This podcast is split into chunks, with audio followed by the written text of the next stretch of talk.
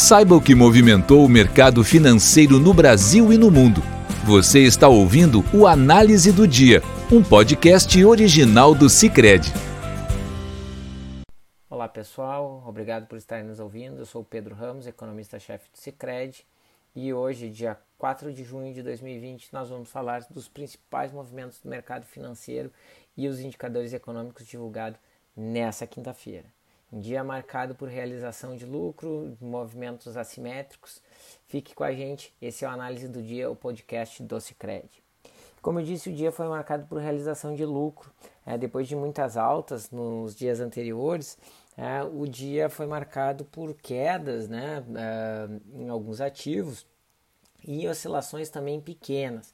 É, a gente vai ver que as bolsas americanas fecharam em queda de 0,34 S&P, o Nasdaq menos 0,6, a Bolsa de Londres menos 0,64, o CAC menos 0,21 e o DAX né, menos 0,45. Né? O Dow Jones acabou subindo um pouquinho, fechando em 0,5.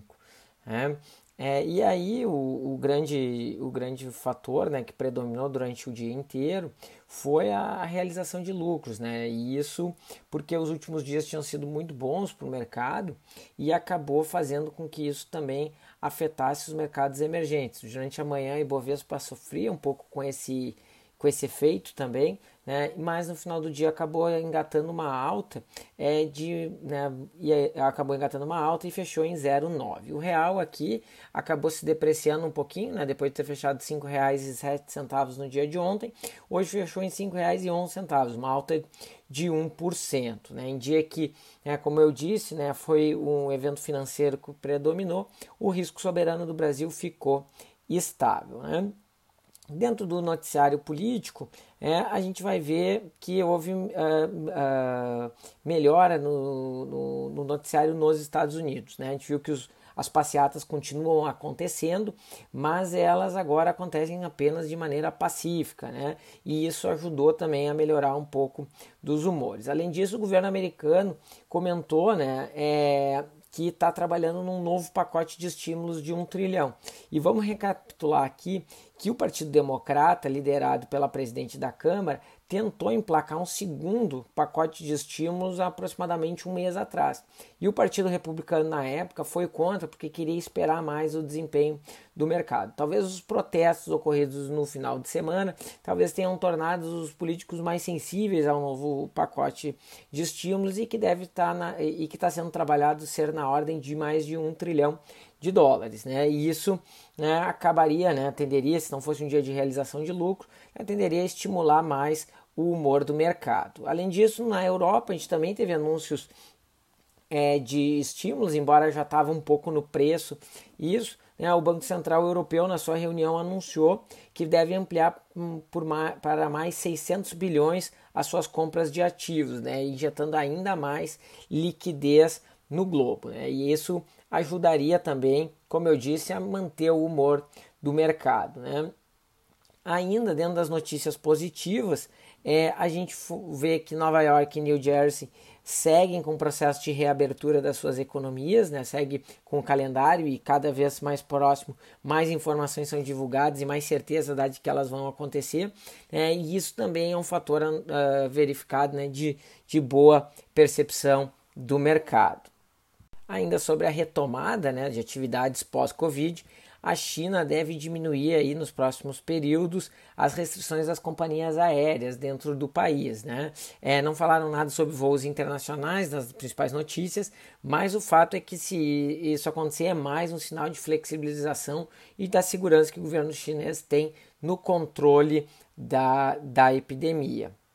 No noticiário interno, nós vamos ver que não tivemos grandes notícias na, na, na parte política, né, que foi um fator que veio batendo aí nos mercados, no, mexendo muito né, com o mercado, tanto para cima quanto para baixo aí nas últimas, é, nos últimos meses. Né, não teve grandes novidades nesse, nesse cenário, que, pelo menos que o mercado levasse em consideração no seu direcionamento de hoje.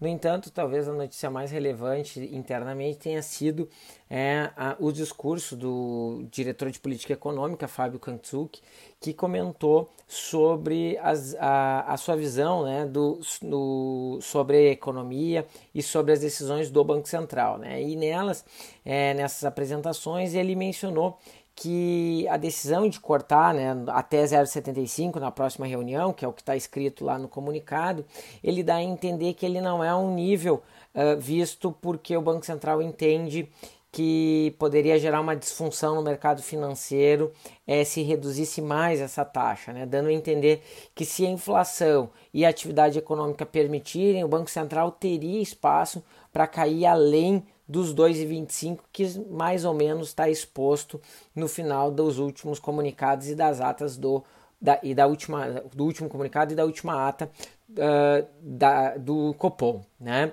É, só abrindo um parênteses aqui, né, o Banco Central vem discutindo que existiria um nível de juros em qual ele reduziria a taxa e você teria uma fuga de capitais, uma anomalia no mercado financeiro, um mau funcionamento no mercado, de maneira que não valeria a pena para o Banco Central reduzir mais a taxa de juros, né? porque ela estaria muito baixa. É, e aí o mercado acreditou que aquela visão de que o Banco Central disse que só cairia mais uma última vez e seria no máximo de um passo de 0,75, que levaria os juros a 2,25, era porque na visão do Banco Central o 2,25 seria esse piso, né, que o Banco Central não poderia cruzar. O que o diretor Fábio falou hoje é que dá a entender de que não é bem isso, né? É que os juros não caem mais porque eles não veem que as projeções de inflação, a abertura do, né, da atividade, atividade econômica é não permitiriam cair mais. Né? É, mas é, né, e portanto, se essas condições aparecerem, pode ser que o Banco Central venha a cair um pouco mais. Né?